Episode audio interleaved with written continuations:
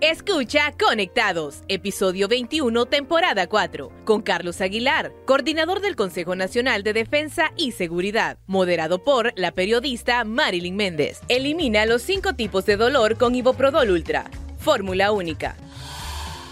Hola, bienvenidos a su podcast Conectados, un podcast de Radio América con millones de reproducciones y seguimos y seguimos avanzando en esta tecnología impresionante en todas las plataformas que ustedes ya conocen.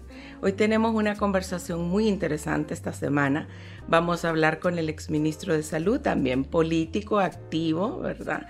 Y también es el comisionado presidencial, ¿verdad? Del Consejo Nacional de Defensa y Seguridad, ex embajador, un montón de cargos. Le damos la bienvenida al doctor Carlos Aguilar. Bienvenido. Muchas gracias, es un verdadero gusto estar en este espacio justamente novedoso que permite ahora la tecnología llegar a miles y miles de personas. Estoy sorprendido con esa cantidad de millones que usted acaba de hacer mención. Así que es un verdadero placer y un honor estar en este espacio de esta eh, potente emisora que, que el pueblo hondureño tanto quiere y tanto sigue. Sí, Ahí lo va a poder usted verificar en todas las plataformas que estamos y en esta nueva modalidad, doctor, que es un gusto tenerlo aquí. Ya días estábamos queriendo agendar, traerlo al podcast conectados. Y quiero decirles que el doctor es uno de los miembros del Partido Libertad y Refundación al que yo considero de los más académicos, doctor, me gusta tenerlo aquí y que vayamos a platicar de muchas cosas, de lo que está sucediendo en el país, Congreso Nacional, diplomacia, muchas cosas y salud sobre todo. Pero vamos a empezar por ese cargo actual que usted tiene en el Consejo Nacional de Defensa y Seguridad. ¿Cómo llegó ahí, doctor? Porque usted es un médico, pero ¿qué hace ahí? Cuéntenos. Bueno, eh, justamente esta posición que en términos técnicos eh, corresponde a la coordinación del Consejo Nacional de Defensa y Seguridad, un cargo que fue creado recientemente por los miembros que integran el Consejo Nacional de Defensa y Seguridad, que incluyen a los tres poderes del Estado, a la Secretaría de Defensa, a la Secretaría de Seguridad, el Ministerio Público y una dirección, mejor dicho, un secretariado ejecutivo que la ejerce por ley la Dirección Nacional de Investigación. Cuando este cargo se crea, eh, recibo una llamada de la presidenta Xiomara Castro, estando yo aún como embajador en Ginebra, Suiza, ante las Naciones Unidas, donde ella me expresa eh, su intención de que yo estuviese en este cargo, eh, visto desde las capacidades nuestras gerenciales, administrativas y sobre todo por la confianza y la enorme trascendencia que tiene este consejo y este cargo, por supuesto.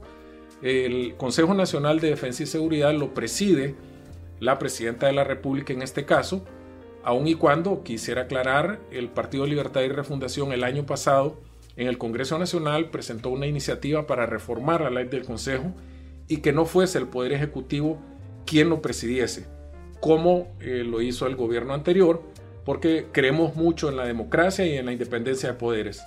Desafortunadamente, el Partido Nacional se opuso a esa reforma y el Consejo quedó eh, constituido eh, con las características que acabo de mencionar.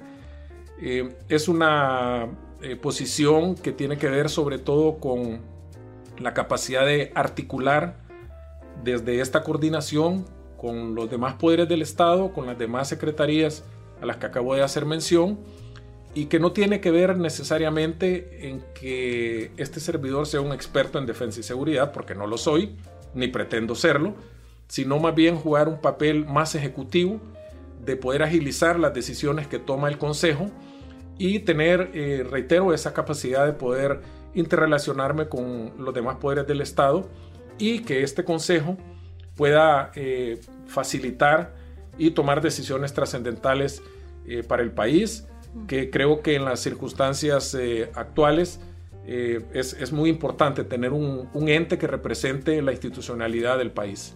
Y un puesto de confianza también, ¿verdad? De mucha confianza, naturalmente. Las, decisiones, la información que se recibe, eh, el manejo de la misma, naturalmente, tiene muchas implicaciones en temas de, de confianza, lógicamente. y algo muy importante es la visibilidad de una persona, en, mi caso, que eh, soy civil, es decir, eh, anteriormente la presencia de la fuerza militar en este consejo era muy, muy fuerte y de hecho fue duramente criticado porque este consejo se convirtió en la administración anterior en un instrumento, un instrumento de presión, un instrumento de fuerza que nosotros pretendemos cambiar totalmente y que se vuelva más bien un, instrumento para fortalecer la democracia y poder tomar decisiones en beneficio del país y no el interés personal eh, del Poder Ejecutivo, por ejemplo, que es quien preside este Consejo. ¿A quién quería la presidenta darle como la, la fuerza en el Consejo si no era ella? ¿A qué poder del Estado?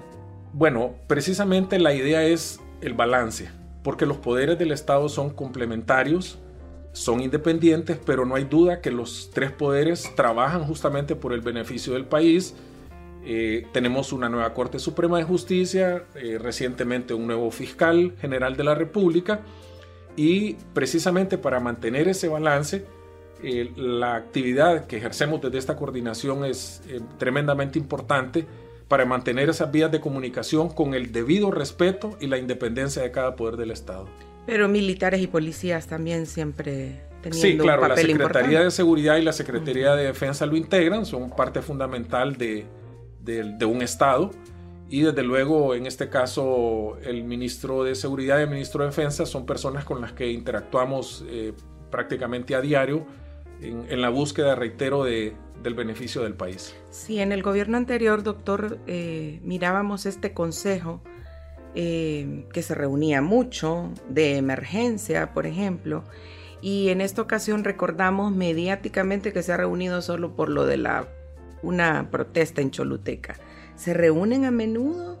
¿No lo, no, no lo participan a los medios?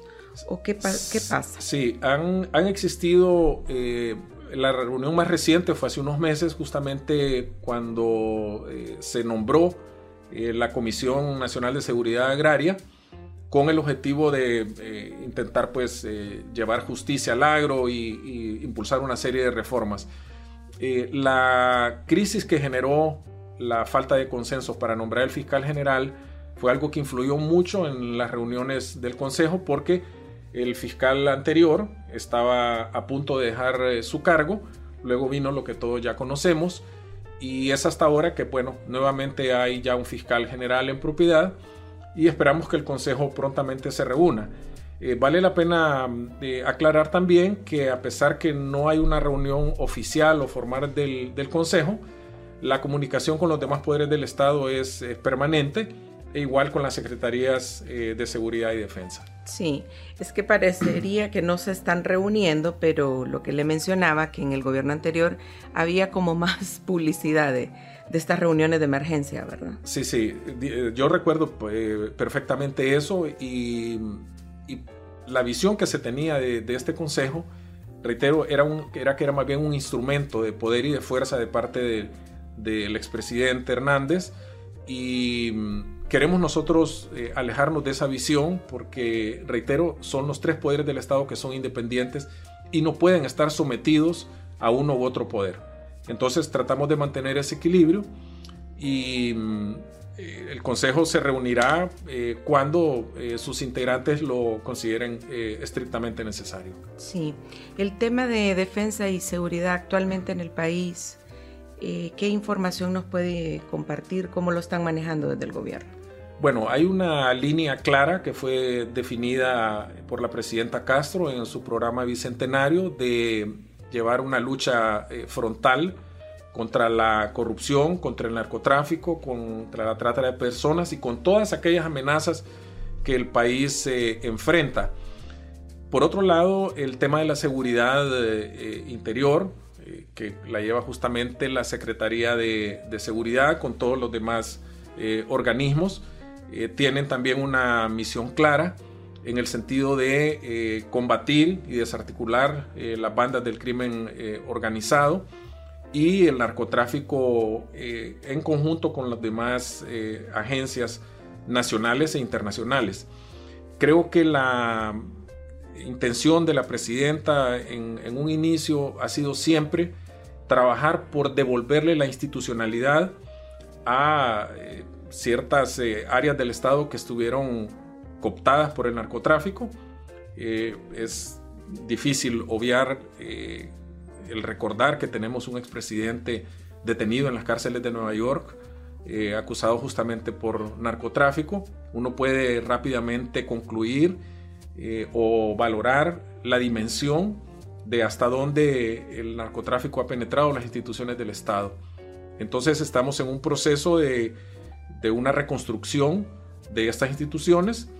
Eh, de hecho, la Secretaría de Seguridad hubo un cambio de, ministro, un nuevo secretario de Estado. Eh, y se están llevando a cabo profundas reformas en estas instituciones con el objetivo de devolverle la confianza a la ciudadanía en estas instituciones del Estado tan importantes justamente para garantizar eh, que haya un combate al crimen, que no haya impunidad y esperamos que el acompañamiento de los demás poderes del Estado, en este caso el Poder Judicial, que hay una nueva Corte Suprema de Justicia, también garantice que todos estos procesos eh, van a ser llevados de la manera más democrática y transparente posible. Sí. Hablando de narcotráfico, doctor, ¿qué papel jugó este Consejo Nacional de Defensa y Seguridad en la narcoactividad en el gobierno anterior? Bueno, eh, es evidente que mm, una institución de esta magnitud tuvo que tener eh, información al respecto y todos sabemos el, grado de impunidad que existió en el gobierno anterior. Eh, desde el Ministerio Público eh, se sabe que hubo una enorme cantidad de denuncias. Eh, tuvimos que tener la participación de otro país, en este caso los Estados Unidos de América, quienes pidieron extradición al expresidente y a otras, y otras personas. Definitivamente el Consejo jugó otros intereses opuestos a, lo que un Estado soberano debe de tener. Y nosotros esperamos, y, así está sucediendo, que este nuevo Consejo, con, estos nuevos poderes del Estado constituidos, van a dar eh, un giro total a la lucha contra el crimen organizado, contra el narcotráfico y contra otras amenazas para la seguridad y la defensa del país. Sí, porque el delito continúa, ¿verdad? Que se hayan llevado al expresidente no significa que se acabó el narcotráfico. Indudablemente, y este es un problema además que trasciende las fronteras, es un problema eh, que lo vive el mundo entero, particularmente la, región centroamericana.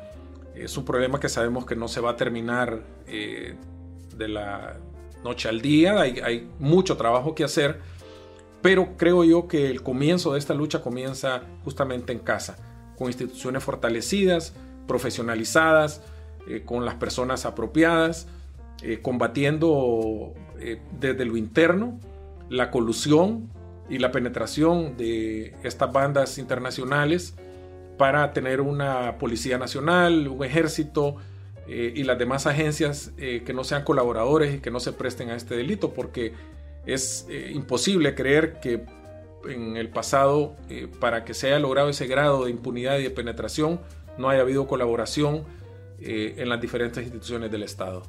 Sí, desde los medios, doctor, vemos con preocupación incautaciones de muchos precursores químicos y en este gobierno principalmente hemos visto cómo aduanas y la policía están trabajando en esto. ¿Tienen alguna información principalmente de fentanilo, eh? verdad? Que México está teniendo también muchos problemas con esto. ¿Hay alguna información, doctor, de dónde viene esto? Porque es nuevo. Bueno, eh, definitivamente el fentanilo es una de las nuevas drogas eh, sintéticas que están siendo eh, utilizadas por los narcotraficantes y definitivamente sí hay mucha información que se está trabajando. naturalmente por razones de seguridad no podemos compartir algunos datos, son información muy sensible pero las agencias de seguridad en cooperación, y debo decirlo, con otras instituciones y con otros países, se trabaja de forma conjunta. Eh, por ejemplo, tenemos un, caso muy reciente de una evidencia de la colaboración eh, entre países, el caso de Costa Rica y Honduras, en la crisis reciente que hubo en relación con las visas, uno de los grandes acuerdos que se llegó es que Honduras va a tener un agregado policial en nuestra embajada de Honduras en Costa Rica y viceversa justamente para intercambiar información sensible en este y otros temas relacionados con el narcotráfico y otros delitos. Sí. Y bueno, hablando de diplomacia ahora, usted estuvo de embajador en Costa Rica, ¿verdad? Así es. Antes de irse para, para Suiza. Sí. ¿Se resolvió todo este asunto con Costa Rica? ¿Me dio usted ahí tras bambalinas o no? Bueno, sí, eh, participamos eh, tras bambalinas primero y después eh, de manera directa formé parte de la comisión que viajó a Costa Rica justamente para tratar este tema. Eh, aprovechando pues algunas ventajas eh, personales de haber estado en Costa Rica, de haber tenido una cercanía y una relación con, con, el presidente Rodrigo Chávez de Costa Rica, con el canciller y otros eh, funcionarios, inclusive algunos líderes políticos de la oposición en Costa Rica. Y en la diplomacia siempre la cercanía, siempre una palabra en el momento oportuno puede ayudar a desenredar eh, problemas que eh, nosotros eh, siempre apostamos al diálogo y sabíamos que lo podíamos resolver. nuestra participación en este caso fue no solo en términos de resultados positiva, sino de manera personal realmente fue muy satisfactorio haber contribuido a esa voluntad de la presidenta Castro de querer resolver un problema con un país muy cercano a nosotros, un país muy amigo y eh, realmente fue, mm, eh, reitero, muy eh, satisfactorio también para todas las partes que se vieron perjudicadas por esta, por esta decisión. Y aquí es nuevamente cuando vemos que la diplomacia juega un papel crucial en un conflicto con un país que está a 45 minutos en avión de, de Tegucigalpa, o sea, es un país muy, muy cercano y que lógicamente pues eh, teníamos que hacer todo lo que fuera necesario para poder resolverlo. Y entonces ahora podemos viajar como hemos venido viajando a Costa Rica. ¿En qué quedó lo del visado? El visado desaparece. El único requisito que se pide para los viajeros, eh, digamos, el, el turista, el estudiante, el profesional que viaja, es solicitar aquí en Honduras la hoja de antecedentes policiales, no penales, policiales y eh, se lleva ese documento que se puede solicitar en línea, que es gratuito además, que se puede solicitar en la frontera entre en, Costa Rica hay terminales de, eh, de, computadoras de la Secretaría de Seguridad donde se puede solicitar ahí y Costa Rica le pide a sus ciudadanos eh, los antecedentes judiciales que son diferentes en ambos países. Eso para la mayor parte de los ciudadanos que viajan. Para los transportistas, los conductores de camiones, de rastras, únicamente su carnet o su licencia centroamericana de transportista y ningún otro requisito más. Ya nos está pidiendo, eh, bueno, llegamos a pedir hasta los antecedentes de Interpol como una medida de reciprocidad cuando Costa Rica tomó eso. Todo eso desapareció.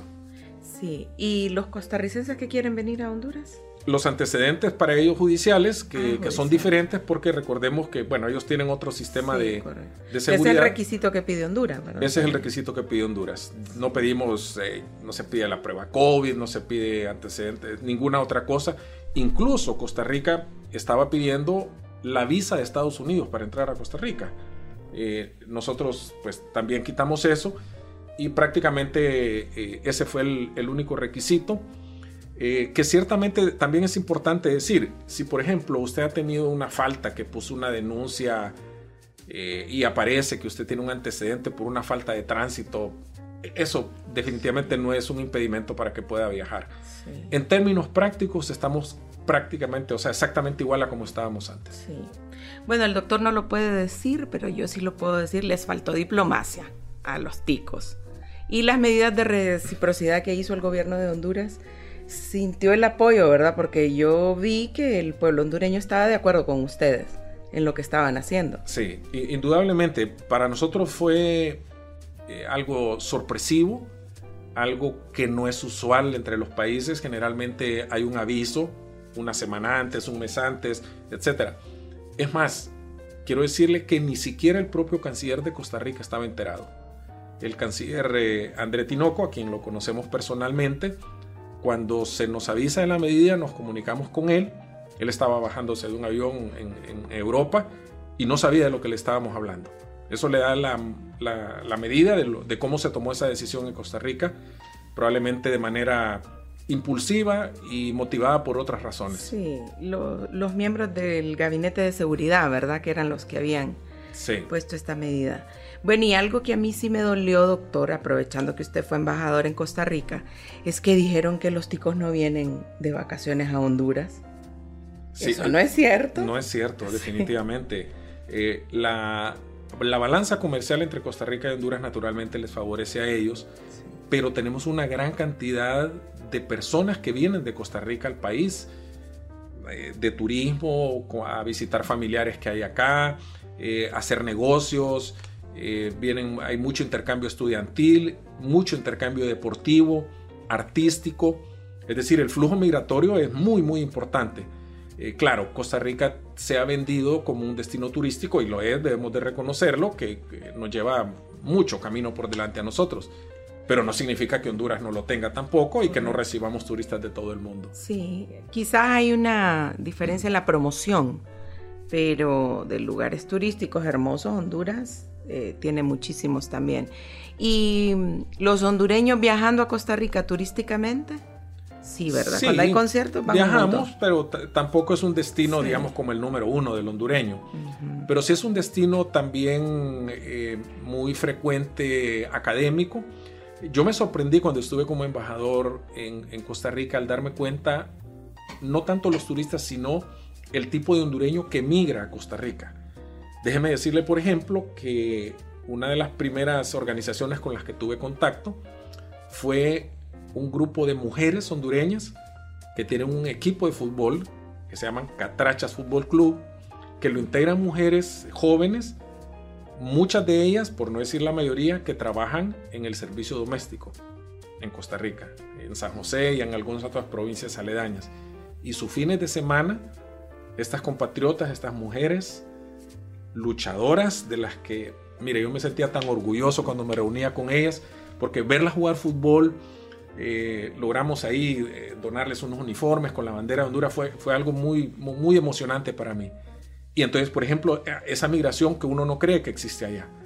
Eh, hay mucho emprendedor que vende allá comida hondureña, productos hondureños, estudiantes de todas las áreas hay mucho. O sea, la comunidad hondureña en Costa Rica es muy importante. Y por eso para nosotros era eh, crucial tratar de resolver este problema. Todas esas personas tienen familiares que los visitan y eh, lógicamente el esfuerzo de la presidenta fue crucial para poder lograr este arreglo con Costa Rica. Sí. Y qué bueno, doctor, que se solventó ese impasse diplomático, ¿verdad? Con Costa Rica, porque aunque no vamos de vacaciones a Costa Rica, pero ¿y si vamos? Imagínese ir a sacar visa, antecedentes penales, que son, son bien costosos, policiales, ¿y qué más le pedían antes? Eh, estaban pidiendo, bueno, la visa norteamericana, la vacuna COVID, eh, pedían otros requisitos a este, sus antecedentes eh, o constancias financieras que usted tenía cómo vivir allá, cómo mantener, o sea, era muy, muy complicado. Prácticamente era un rechazo. Cuba o ir a Estados Unidos casi. Los requisitos. Sí, definitivamente, totalmente fuera de la realidad y del contexto de, dos países hermanos. Y para finalizar con este tema de Costa Rica, doctor, los problemas que tiene Costa Rica con el crimen organizado son graves porque las noticias no lo vemos como aquí en Honduras, Nicaragua, El Salvador, Guatemala. ¿Sí tienen problemas graves de narcotráfico? Sí.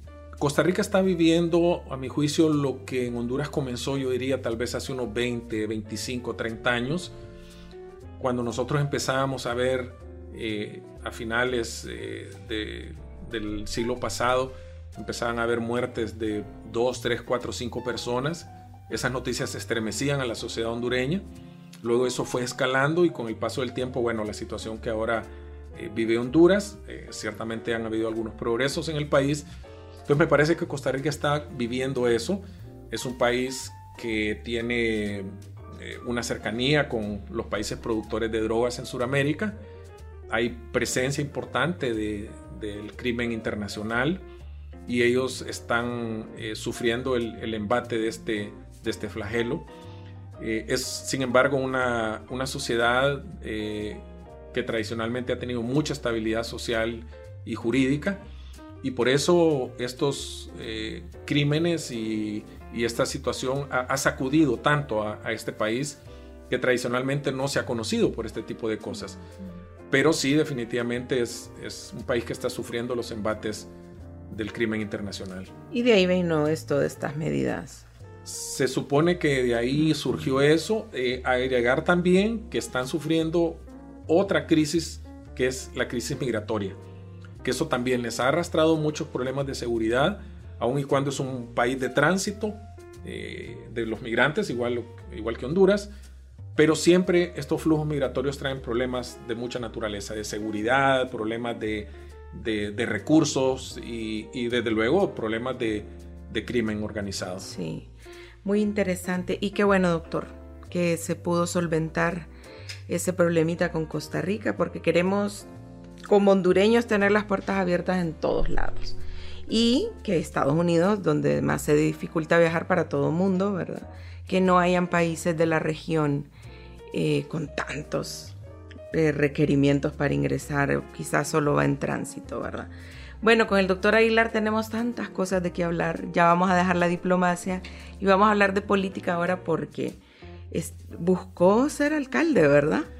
¿O era diputación? Bueno, cuando yo estaba en el Partido Liberal, eh, hicimos una incursión en busca de la alcaldía de Tegucigalpa, a lo interno primero, en un proceso interno y ya con el Partido Libertad y, Refundación efectivamente buscamos una posición en el Congreso Nacional eh, que no se dio, desafortunadamente, eh, pero nuestra participación a un cargo de, elección fue este en, las elecciones para el 2017. ¿Y sigue ahí ese gusanito de querer llegar a un cargo de elección popular? En este momento no. Mm. En este momento la aspiración mía es eh, seguir trabajando al lado de la presidenta Castro y aportar desde mis capacidades eh, lo necesario para que el partido logre eh, un gobierno que cumpla la mayoría, ojalá que todas las promesas de campaña, las inquietudes y las propuestas del plan bicentenario de la presidenta Castro y lógicamente eh, tratar de que nuestro partido continúe en el poder y para eso estamos trabajando fuertemente. No tengo absolutamente ninguna aspiración a ningún cargo de elección popular. Eh, esto lo he comentado inclusive con, con las autoridades del partido y con, con las autoridades eh, del gobierno con las que yo trabajo actualmente. Sí. Usted fue parte del Poder Ciudadano, estuvo, fue ministro de Salud con el Poder Ciudadano y ahora eh, tiene un cargo también en este poder popular, ¿verdad?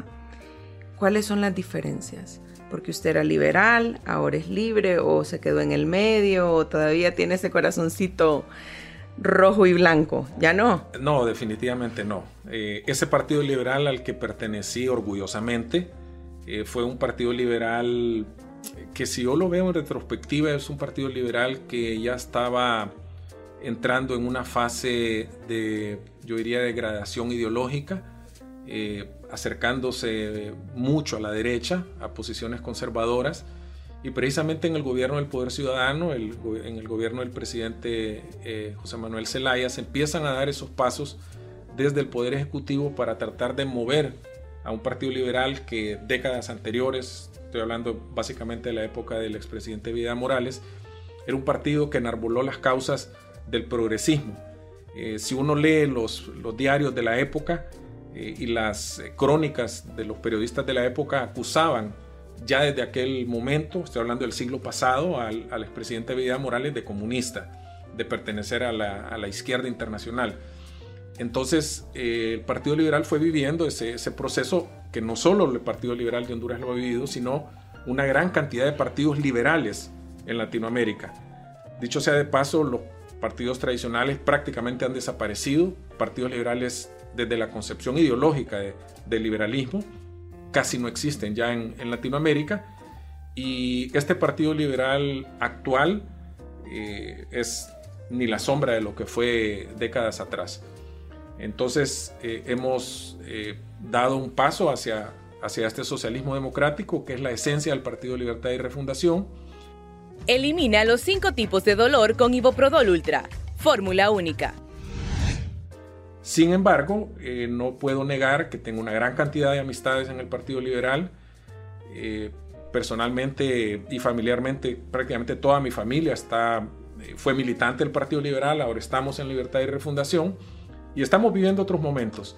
Yo pienso que la principal diferencia entre el gobierno del Poder Ciudadano y, el actual, indudablemente, es la ruptura del bipartidismo y la entrada de libertad y refundación de una manera disruptiva en términos de votar o tratar de romper eh, con ese conservadurismo eh, de la sociedad hondureña en términos políticos, marca la diferencia. Y ahora tenemos, por ejemplo, eh, intenciones o metas o propósitos en el, plan bicentenario que van muy a tono con la visión progresista que el gobierno de la presidenta Castro está impulsando. Entonces, naturalmente eh, hay algunas eh, similitudes. Eh, la esencia nuestra sigue siendo la de un partido democrático, la de un partido inclusivo, un partido que le da una plena participación a todos los sectores de la sociedad hondureña, la incorporación de la mujer y justamente la primera mujer presidenta en la historia democrática de Honduras es el sello, digamos, de este, de este gobierno. Sí. No le queremos quitar protagonismo a la presidenta, pero Manuel Zelaya es el líder. Sigue siendo el líder. Indudablemente, desconocer que, el presidente Zelaya eh, es, a juicio de, muchos expertos, el político más importante que ha tenido el país en los últimos 50, 75 años. Y además de eso, de ser el, el, esposo de la presidenta, de ser su principal asesor, es el coordinador general del partido político más grande y más fuerte del país. O sea, es innegable su, presencia, su participación. Eh, claro, eh, la oposición y los enemigos de la presidenta Castro intentan minimizarla eh, con esa actitud muchas veces misógina de, descalificar a la mujer, de creer que solo un hombre puede ser capaz de dirigir un país. Y quienes conocemos a la presidenta sabemos de sus capacidades, y nos parece a nosotros que tener un, asesor de la talla de, Manuel Zelaya es, es un lujo y es una, es una ventaja en términos de, del conocimiento que el presidente Zelaya tiene de, la política nacional y de su prestigio internacional como un líder latinoamericano que tiene muchísimas conexiones con muchos líderes en prácticamente toda Latinoamérica y el mundo. Sí, y definitivamente son cosas que no se desconocen, así como usted menciona los enemigos, oposición, pero sí es necesario recalcarlo, el liderazgo de, Manuel Zelaya. ¿Podríamos decir entonces que la presidenta se apoya en él para tomar muchas decisiones? Indudablemente, es, uno de los principales asesores y hay temas que el presidente Zelaya, eh, por su experiencia, los conoce muy bien. Recordemos también que la presidenta Castro tuvo una destacada participación en el gobierno del Poder Ciudadano como primera dama. Y yo recuerdo desde mi posición como ministro de Salud su involucramiento en temas de salud. Es sorprendente el conocimiento que la presidenta tiene del tema de salud, el tema, por ejemplo, de SIDA, que, lo, que ella fue una protagonista de, de, la lucha eh, contra el SIDA y las mujeres, las, los sectores vulnerables, y una serie de temas que muchas veces son eh, trabajados o consultados desde la experiencia del presidente Zelaya. Eso, eso no se puede negar. Sin embargo, tal como el mismo presidente Zelaya lo dice, quien toma la última decisión es la presidenta y eh, he sido testigo de eh, a veces de desacuerdos en ciertos puntos y la personalidad de la presidenta Castro, repito, quienes la conocen, sabemos que a veces un no de ella significa mucho para nosotros. Sí, nos han o un sí. Sí, ¿verdad? Nos han dicho que tiene un temple en cuanto a los nombramientos, que le dicen nombremos por aquí, pero no. Sí, mucha gente, le repito, por, por desconocimiento o por... A veces yo diría que e, ese conservadurismo de, ser incapaces de ver a una mujer en la primera magistratura tomando decisiones eh, hace pensar y equivocarse en muchos de los análisis pero quienes hemos tenido la, fortuna, digamos, de estar ahí cerca, sabemos eh, que esa dinámica de trabajo de ellos es eh, sumamente particular y a mi juicio exitosa, porque hay una persona de muchísima experiencia, con una presidenta con un enorme liderazgo en el país y con mucho respeto y credibilidad, que hace entonces que las decisiones eh, sean las más apropiadas, las más oportunas en un país tan difícil de gobernar como Honduras. Sí.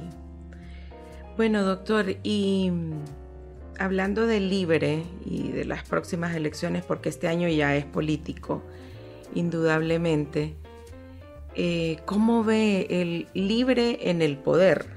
¿Verdad? Porque libre en la oposición tuvo un papel bastante beligerante, pero ya libre en el poder, ¿cómo ve el desarrollo del gobierno? Eh, la ciudadanía exige cambios en el gabinete de gobierno, eh, no le gusta la queja de los 12 años del Partido Nacional. ¿Cómo ve esto? Bueno, este es un tema eh, que es indudablemente muy sensible, puesto que las expectativas que siempre se generan en el pueblo cuando hay un cambio de gobierno, luego de, de la pesadilla de los 12 años de gobierno del Partido Nacional, son muy, muy altas y con justa razón. No cumplir esas expectativas en el corto plazo genera indudablemente descontento y, e insatisfacción. Estamos absolutamente conscientes de eso. Creo que nosotros eh, como partido y como gobierno eh, estamos muy claros en que hay temas que no pueden esperar y que hay que darle solución. Eh, la presidenta ha anunciado que van a haber cambios. No sabemos, personalmente no sé exactamente en qué áreas, pero eh, las áreas más sensibles seguramente van, van a existir cambios. Además, se ha anunciado que precisamente con lo que usted decía sobre el año político, quienes vayan a la arena política electoral a buscar un cargo tendrán que renunciar a sus posiciones dentro del gobierno e ir a la, a la campaña política. Esto significa que eh, muchos funcionarios van a renunciar y otros, pues eh, seguramente en la evaluación que para fin de año se espera que haya, eh, se van a tomar algunas decisiones en ese sentido. Sí, y es que también hemos visto un gabinete con mucha gente joven inexperta que pareciera que son compromisos políticos que adquirió la presidenta en campaña. Quizás ahorita ya con este nuevo año vemos gente ministros con mayor capacidad, la alianza que tanto daño les hizo, doctora, hay varias gente, bueno, en salud, usted conoce muy bien la Secretaría de Salud, ahí hay un compromiso político.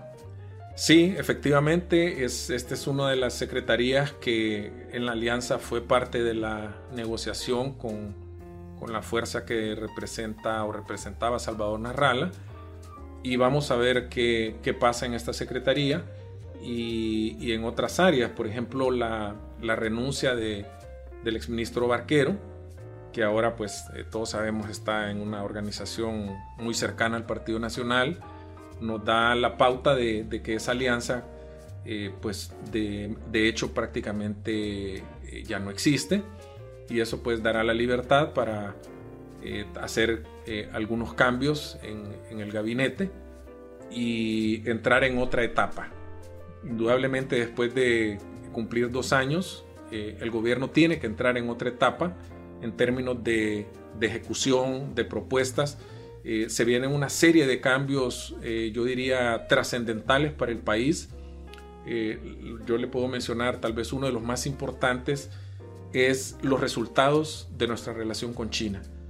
Nosotros creemos que en los próximos meses ya se van a ver con mayor claridad los esfuerzos de esa decisión histórica de esa decisión que creemos nosotros puede llegar a cambiar eh, la vida de miles y miles de hondureños y hondureñas al tener la posibilidad de impulsar eh, grandes proyectos que van a generar bienestar, empleo y que seguramente eh, van a ayudar a mejorar la calidad de vida de los hondureños. Sí, y esos cambios que menciona, doctor, ¿ya cree usted que dos años ya pudieron evaluar cómo dejó el Partido Nacional el Estado prácticamente y empezar ya si quiere seguir libre en el poder.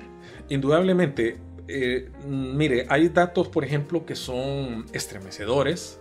Eh, revisamos hace poco y de hecho hubo una publicación.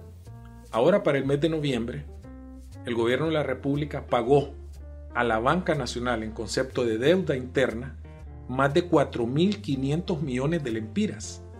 Deuda adquirida por el gobierno del Partido Nacional en los últimos 6-7 años. De esos más de 4.500 millones de lempiras, la cantidad de dinero que iba a capital son 2.500 lempiras. a una tasa del 13.5%. Eso le puede dar la magnitud de cómo están, cómo dejaron las finanzas el gobierno del Partido Nacional. O sea, un tsunami económico. ¿Qué país puede progresar con una deuda interna de esa magnitud? Más de 60 mil millones al año en deuda interna. Entonces, eh, el reto que tiene el gobierno para tratar de fortalecer y de salir adelante es, es enorme. Y si a eso le agregamos la negativa de cierto sector de la empresa privada y del Partido Nacional en apoyar la ley de justicia tributaria, que sería para nosotros un mecanismo para obtener ingresos para el desarrollo del país, el panorama es sumamente complicado. ¿Qué país puede progresar cuando casi el 80% de lo que recauda sirve para pagarle a la banca nacional y los compromisos eh, de la deuda externa? Queda muy poco para la inversión. Entonces, esos son los argumentos que nos impulsaron, entre otras cosas, a querer acceder, como afortunadamente lo hicimos, al banco, al CAF, este organismo regional que le va a permitir a Honduras acceder a fondos en condiciones más favorables, la relación eh, comercial y diplomática con China y la búsqueda de otros mercados internacionales para lograr obtener eh, financiamiento, beneficios que le permitan al gobierno poder hacer proyectos.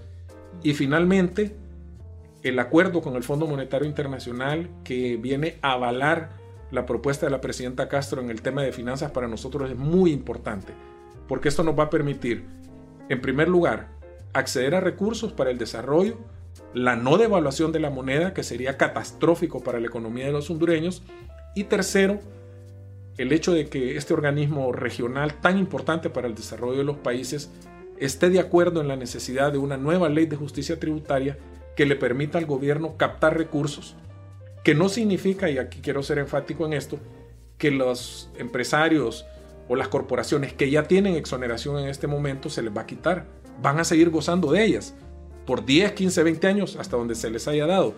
La idea es no seguir dando más exoneraciones y poder entonces captar más recursos que sirvan justamente para poder financiar el presupuesto que todos sabemos es un instrumento de desarrollo para cualquier país. Y vean, el doctor nos hace una explicación económica, cómo están las finanzas, la importancia, doctor, de que los funcionarios públicos salgan a los medios de comunicación a explicar estas cosas, porque la mayoría no lo están haciendo. Tenemos una ministra de Finanzas que solo visita un medio de comunicación en Honduras bueno, ¿dónde América la ha invitado.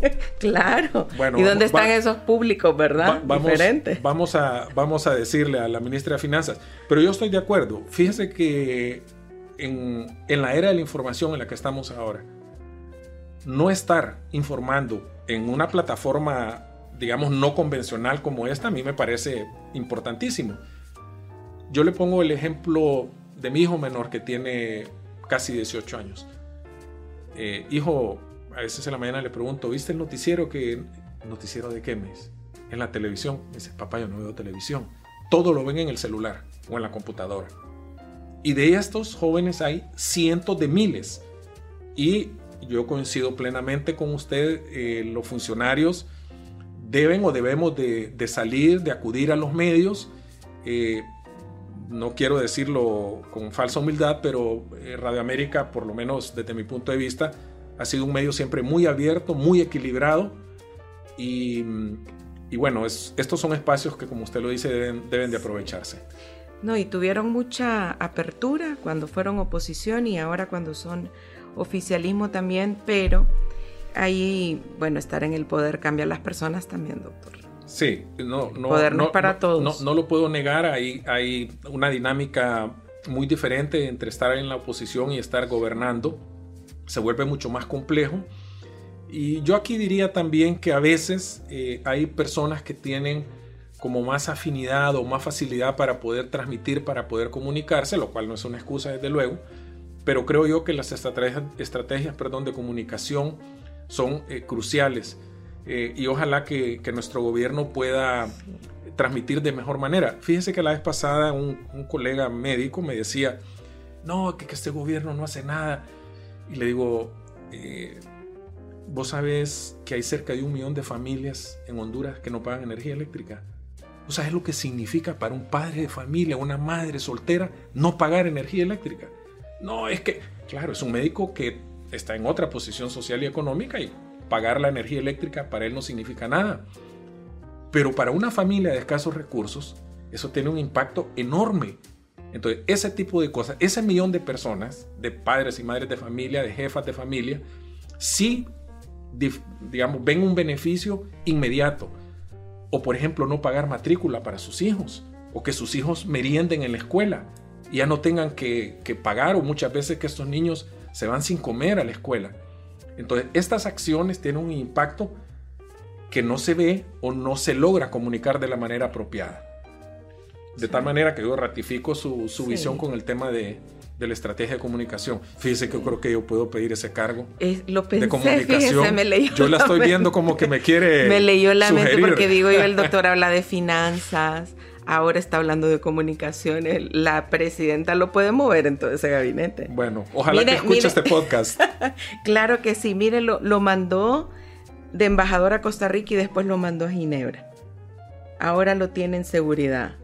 Yo lo veo que va a regresar a salud, podría ser. Ese es un rumor bien grande que ven esos cambios. Usted ya fue ministro. Sí.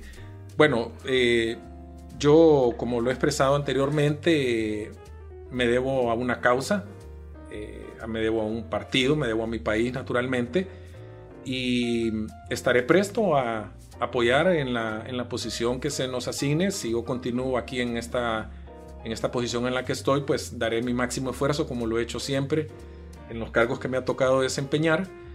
Eh, es, es, natural, eh, tengo una afinidad lógica por mis estudios y mi experiencia hacia el tema de la salud Siempre estoy atento a lo que está sucediendo, apoyando eh, algunas iniciativas del gobierno en esta área. Y bueno, eh, veremos cuál es la decisión que toma la presidenta de la República. Sí, que se ha calmado un poco la situación en salud, ¿verdad? Eh, lo de los medicamentos, escasez sí. de medicamentos y con este tema de los hospitales que van a construir, Sí, fíjense que una de las causas eh, que se atribuye a este bache que hubo, por llamarlo de algún modo, con los medicamentos fue el tema de los fideicomisos. El, fideicomiso de, los fármacos que se suprimió, eh, a mi juicio, una medida acertada. Bueno, no solo eso, todos los fideicomisos que tenía la administración anterior tenían prácticamente las finanzas del gobierno en manos de la banca privada. Ahora hay una caja única donde todos los fondos van a la Secretaría de Finanzas, que recordemos es quien lleva la política financiera, junto con el Banco Central, que quien maneja la política monetaria, y junto a la Comisión Nacional de Bancos y Seguros, que lleva la, la política bancaria. Estas tres organizaciones, que son la columna vertebral de las finanzas del país, lograron entonces crear esta caja única y desaparecieron los fideicomisos, que significaban un coste enorme para el país. Por ejemplo, una pastilla de acetaminofén comprada a través del fideicomiso. Normalmente esta pastilla puede costar un centavo por usar un número. Con el fideicomiso, si bien es cierto, se compraba más rápido, el costo podría ser de 20 centavos, o sea, 20, 20 veces más. ¿Por qué? Por el gasto administrativo que había que pagarle al banco por el manejo del fideicomiso. esto tuvo un enorme impacto. Siento que con el paso de los días se ha ido mejorando, hay todavía mucho camino por recorrer, hay muchas quejas de que no hay medicamentos todavía. Y el tema de los hospitales es, es una, un aporte importantísimo a la infraestructura hospitalaria, pero no es la respuesta al problema fundamental de la salud. El problema fundamental de la salud se llama atención primaria. Si nosotros seguimos sin modificar sin intervenir en las comunidades en el nivel más básico, más primario, Honduras seguirá todos los años en epidemias de dengue, de chikungunya, de zika, todas esas enfermedades prevenibles. Honduras seguirá rezagado en el tema de desnutrición infantil y un largo etcétera. Sin embargo, debe trabajarse en ambas vías, es decir, resolver lo urgente, que es tener una emergencia donde ir a tratarse, y resolver lo importante, que es la atención primaria en salud. Sí, sobre los fideicomisos, doctor, los nacionalistas decían que los implementaron para que las compras fueran más ágiles y que no hubiese escasez de medicamentos. Y que no hubiese corrupción. Ese era el mm. otro argumento. Pero hubo. Totalmente. A y B. O sea, se lo digo porque todavía en esa época yo trabajaba en el Instituto Nacional del Tórax pasamos momentos eh, críticos eh, que fueron totalmente desnudados durante la pandemia. Nos tocó momentos realmente dramáticos. Recuerdo, tengo en, mi memoria grabado un, un momento cuando teníamos que ingresar con otros colegas a la unidad de cuidados intensivos, que estaba llena de pacientes COVID. Necesitábamos ropa especial para poder entrar, unas eh, botas especiales para no contaminarnos y ante la escasez de eso nos tuvimos que poner bolsas de basura. Nos las amarramos ahí con unos trapos y, así entramos. Una, situación eh, realmente eh, dramática, vergonzosa, humillante muchas veces para los pacientes y para el personal de salud eh, y lo puedo decir con conocimiento de causa que, que, los fideicomisos, por lo menos en el tema de salud, eh, fueron un fracaso, eh, fue un nido terrible de corrupción. recién ahora estamos viendo algunos responsables más del, del, escándalo del siglo, digo yo, con los hospitales móviles. la vez pasada escuchaba a un abogado, a quien conozco por cierto, tratando de defender este crimen de los hospitales móviles. Y los hondureños y las familias hondureñas que perdieron un hijo, a su padre o a su madre en la epidemia del COVID y que se pudieron haber salvado si estos recursos se hubieran utilizado apropiadamente, eso no lo van a perdonar nunca al Partido Nacional ni lo van a olvidar jamás. Esas escenas de, gente implorando por, por, un tanque de oxígeno no, se, no deben desaparecer nunca de nuestra memoria. Porque lo de las vacunas. Lo de las vacunas es, es todavía eh, yo creo que es la cúspide de la ineptitud. Cuando El Salvador y Costa Rica se nos adelantaron casi 6, 8 meses en adquirir vacunas, Honduras todavía andaba viendo quién le vendía las vacunas. Eh, realmente fue, fue un fracaso estrepitoso y si a eso le agregamos la farsa del tratamiento maíz impulsado por, por la administración del Partido Nacional y los cientos de millones de lempiras que se gastaron en un tratamiento sin aval científico, sin evidencia, que la misma Organización Mundial de la Salud no avalaba, que la Organización Panamericana de la Salud con su representante acá jamás salió a decir, y yo platiqué con ella después que ella salió del cargo, y ella me decía, nosotros les dimos las evidencias de que eso era un dinero votado eh, y, se gastaron cientos de millones de lempiras. Creo que la reconstrucción del sistema de salud hondureño es sumamente complejo porque no solo es el tema de los recursos financieros, sino la visión que se tiene que tener. Estos son procesos que llevan muchísimo tiempo. Eh, casi todos los países que han logrado índices de desarrollo altos en salud, les ha tocado muchas décadas de esfuerzo en trabajar justamente en lo que decía recientemente de la atención primaria. Y en nuestro país es un cóctel explosivo. Corrupción, ineficiencia, eh, falta de capacidad de gestión, falta de liderazgo. Eh, en el peor momento, en la, peor crisis sanitaria de la historia de Honduras, quien dirigía la Secretaría de Salud no tenía conocimientos médicos. Eso le da la pauta de, cómo quedó la Secretaría de Salud. Sí. Doctor, y ya casi para ir finalizando, porque con el tema de salud yo creo que vamos a tener que hacer otro podcast. Con mucho gusto. Definitivamente, porque se me están ocurriendo muchas cosas, pero ¿Cómo explicarle a ese hondureño que estaba en su casa, confinado, con miedo, que todo lo que estaba haciendo el gobierno en ese momento, precisamente con el tema de los hospitales móviles, esa compra millonaria, fue equivocada?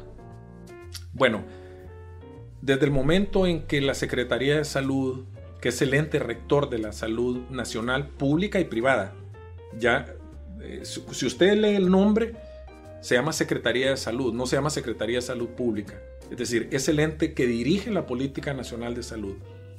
Desde el momento en que la Secretaría de Salud aparentemente se hizo a un lado y quienes compraron y quienes tomaron la decisión fueron otras personas, eso marcó la pauta de hacia dónde iba el tema de la compra de esos hospitales.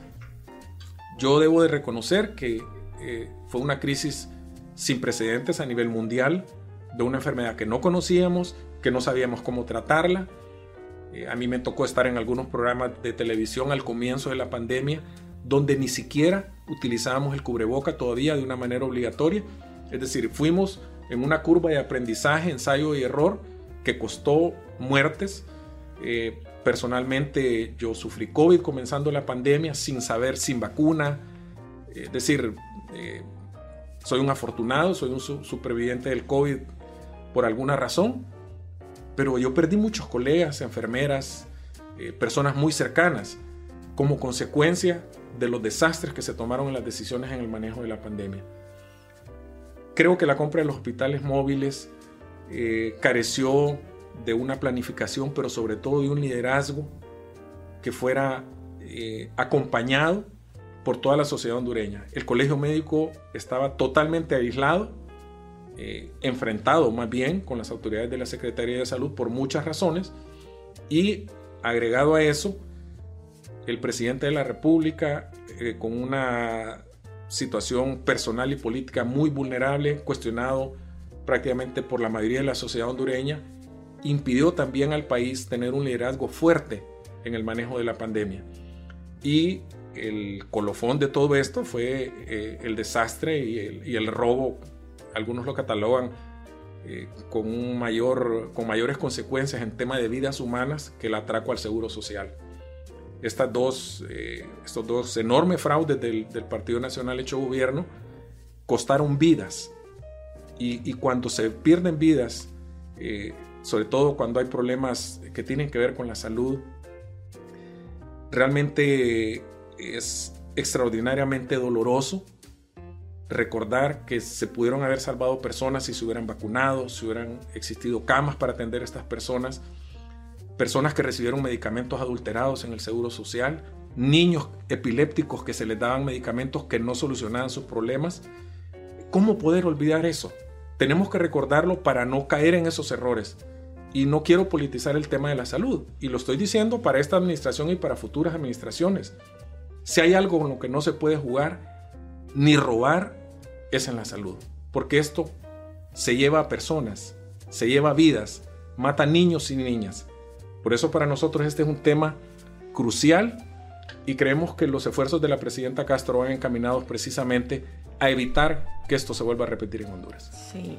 Y qué lamentable, doctor, recordar todo lo que vivimos en la pandemia y con todas las consecuencias juicios, encarcelamientos, requerimientos. ¿Viene más en este tema? Sin duda alguna, sin duda alguna. Yo creo que eh, esta nueva fiscalía, eh, el Ministerio Público está en una enorme deuda con el país, por lo que nosotros miramos que ha actuado el, nuevo fiscal general y el nuevo fiscal adjunto. Estoy seguro que, vamos a ser testigos de, de muchas acciones que van a tratar, espero yo, de reivindicar y de luchar contra la impunidad. Probablemente la mayor, el mayor lastre que nuestra sociedad, que el, que, el Estado hondureño ha tenido es precisamente la impunidad. Bueno, doctor, quedamos pendientes para otro podcast para hablar específicamente de la pandemia y todas esas cosas que ya se nos olvidaron a mucha gente, doctor. Se lo confieso ahorita me hizo retroceder y creo que a mis compañeros también de recordar. Más eh, doloroso para las personas que perdieron un pariente en la pandemia, ¿verdad? Quizás los que no tuvimos tantas dificultades lo vemos más fríamente, pero sí nos ha hecho recordar lo difícil que fue. Gracias por su visita, doctor. Encantado de, haberlos acompañado. Eh, aprovechar para felicitar eh, este espacio y, desearles muchos éxitos y que hayan 10 millones de reproducciones más y que Radio América cumpla otros 75 años más. Sí. Muchas gracias. Gracias al doctor Carlos Aguilar. Le agradecemos muchísimo su visita porque es uno de los funcionarios del Partido de Libertad y Refundación con mucha apertura con los medios de comunicación, con la población y bueno, ya lo escucharon ustedes, ¿verdad? Le estoy echando flores porque sí es, es muy ameno conversar con el doctor. Eh, Carlos Aguilar. Estaremos pendientes para otro episodio y hablar más de la pandemia. Les recuerdo que estamos disponibles en todas las plataformas eh, de podcast, en Spotify, en Deezer, en Apple Podcast Connect, en Google Podcast, en YouTube Podcast y también en nuestra página web www.radioamerica.hn. Mi nombre es Marilyn Méndez. Hasta pronto. Elimina los cinco tipos de dolor con Iboprodol Ultra. Fórmula única. Encuéntranos como Podcast Radio América HN en Spotify, Deezer, Apple Podcast, Google Podcast. Podcast Radio América HN.